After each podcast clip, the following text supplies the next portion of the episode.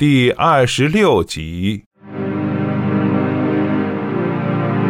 卡洛琳接着往下念：事情就是这样矛盾。如果没有罗伯特·金凯，我可能不一定能在农场待这么多年。在四天之内，他给了我一生，给了我整个宇宙，把我分散的部件合成了一个整体。我从来没有停止过想他，一刻也没有。即使他不在我意识中时，我仍然感觉到他在某个地方，他无处不在。但是这从来没有丝毫减少我对你们或你们父亲的感情。在只想到我自己一个人时，我不敢肯定我做出了正确的决定；但是把全家考虑在内时，我肯定我做对了。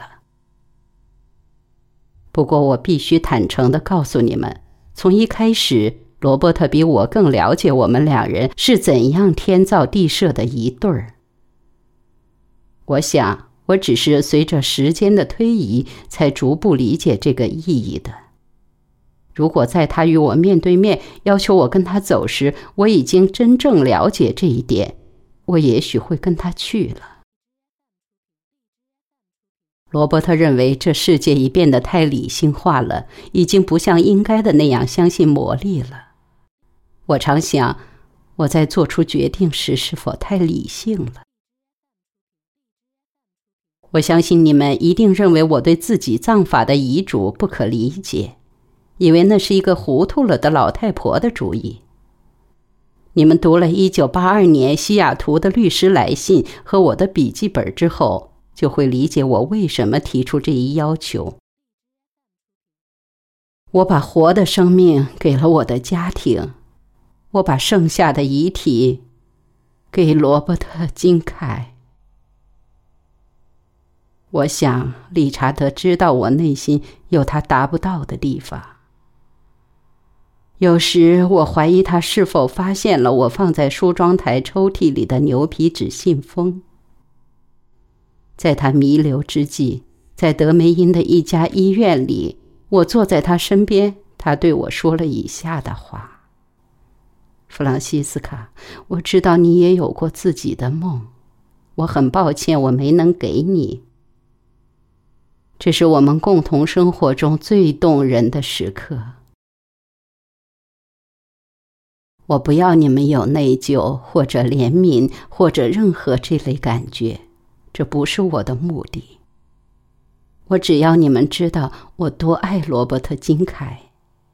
我这么多年来每天都在对付这件事，他也是。虽然我们没有再说过话，但是我们已紧密的连在一起。世界上任何两人的关系。能有多紧密，我们就有多紧密。我找不出言辞来充分表达这一点。他告诉我的话表达的最好。他说：“我们原来各自的两个生命已不存在了，而是两人共同创造了第三个生命。我们两人都不是独立于那个生命之外的，而那个生命。”已被放出去，到处游荡。卡洛琳，还记得我们为了我壁柜里那件粉色连衣裙发生的那场激烈的争吵吗？你看见了，想穿。你说你从来没见我穿过，那么为什么不能改合适了让你穿？罗伯特和我第一夜做爱时，我穿的就是那件衣服。我一辈子都没有像那天那么漂亮过。这件连衣裙是我对那段时光的小小的、傻傻的纪念，所以我从来没有再穿过，也拒绝给你穿。罗伯特一九六五年离开这里以后。我意识到我对他的家庭背景知之甚少，不过我认为几乎对其他一切都已了解，也就是在那几天之中值得注意的一切。他是独生子，父母双亡，他生于俄亥俄州的一个小镇。我连他上过大学没有，甚至上过中学没有也不清楚。但是他有一种质朴的、原始的、几乎是神秘的聪明智慧。对了，在第二次世界大战时，他是随海军陆战队到南太平洋的战地摄影记者。他结过婚，遇到我之前已经离了很久，没有孩子。他的前妻是搞音乐的，好像记得他说是个民歌手之类的。他外出摄影，长期不在家的生活使婚姻难以维持。他把破裂的原因归罪于自己。除此之外，据我所知，罗伯特没有家。我要求你们把他看作我们的亲人，不论这一开始对你们有多困难。至少我有一个家，有与人共享的生活。罗伯特是孤身一人，这不公平。我当初就知道。由于理查德的缘故，也由于人们爱讲闲话的习惯，我宁愿至少我自以为是是这样的。这件事不传出我们约翰逊家之外。不过，我还是交给你们来判断该如何处理。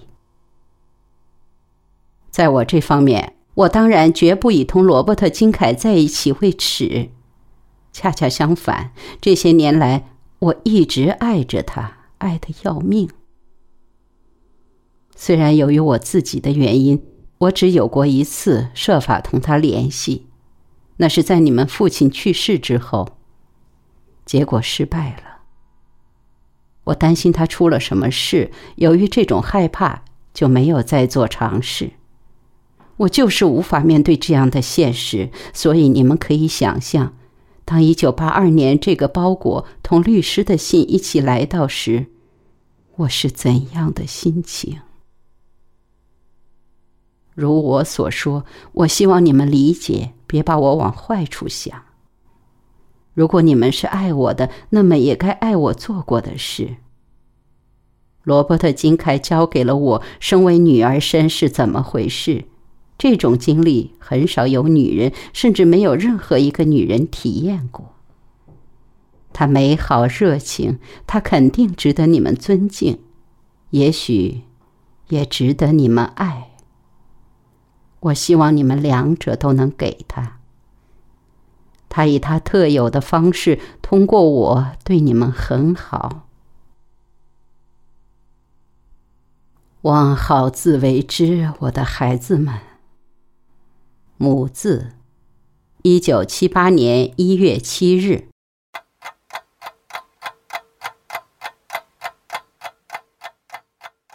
卡洛琳终于读完了母亲的信，厨房里寂静无声。迈克深深吸了一口气，望着窗外。卡洛琳环顾四周，看着洗涤池、地板、桌子和每一件东西。当他开口说话时，他的声音轻的几乎像耳语。哦，迈克，想想他们两人这么多年来，这样要死要活的互相渴望，他为了我们和爸爸放弃了他，而他为了尊重他对我们的感情而远远离去。迈克，我想到这儿。简直没法处之泰然。我们这样随便对待我们的婚姻，而这样一场非凡的恋爱，却是因为我们而得到这么一个结局。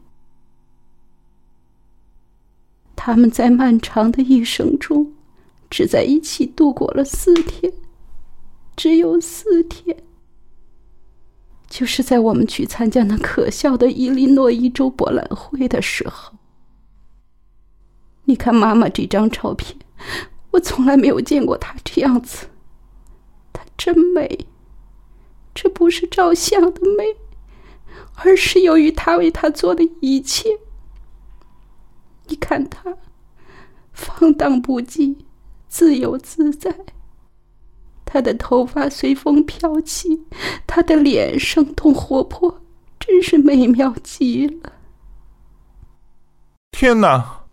迈克只说得出这两个字，他用厨房的手巾擦前额，在卡洛琳没看着的时候，轻轻擦了擦眼泪。卡罗琳又说：“显然这些年来他没有跟他联系过。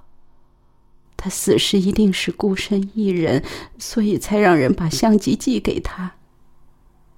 我记得我跟妈妈为了那件粉色连衣裙吵架的事，接连好几天，我嘀嘀咕咕闹着要，并且问为什么不行。后来我拒绝跟他说话，他只说了一句：‘不，卡洛琳，这件不行。’迈克想起他们现在坐的这张旧桌子，就因为这，弗朗西斯卡才在他们父亲死后要搬进来。卡洛琳打开那软包装的小信封，这是她的手镯、项链和那小圆盘这是母亲在信里提到的那张纸条，就是她钉在罗斯曼桥上的那张。所以他寄来的这座桥的照片上看得出来，桥上钉着纸条。迈克，我们该怎么办？你考虑一下，我一会儿就回来。他跑到楼上去。几分钟后，拿着那件粉色连衣裙回来了。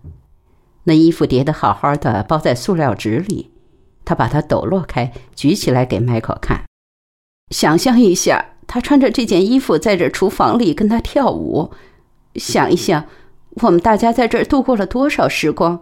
他在为我们做饭，坐在这里同我们谈我们的问题，讨论到哪里去上大学，谈维持成功的婚姻有多困难的时候。必定时时刻刻看到什么样的形象？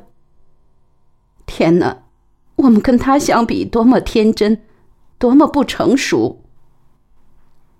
迈克点点头，走到洗涤池上面的碗橱旁。你想母亲会留下什么喝的吗？我可真想喝。回答你的问题，我不知道我们该怎么办。他在碗柜里掏来掏去，找到一瓶白兰地，几乎空了。还够两杯，卡罗琳，要一杯吗？好。迈克从柜子里拿出仅有的两只白兰地杯子，放在黄色塑料贴面的餐桌上。他倒空了弗朗西斯卡最后一瓶白兰地，而卡洛琳开始默默地读第一册笔记本。罗伯特·金凯于1965年8月16日一个星期一来到这里。他正设法找罗斯曼桥。那是下午近黄昏时分，天很热。他开着一辆小卡车，他给他起名叫哈利。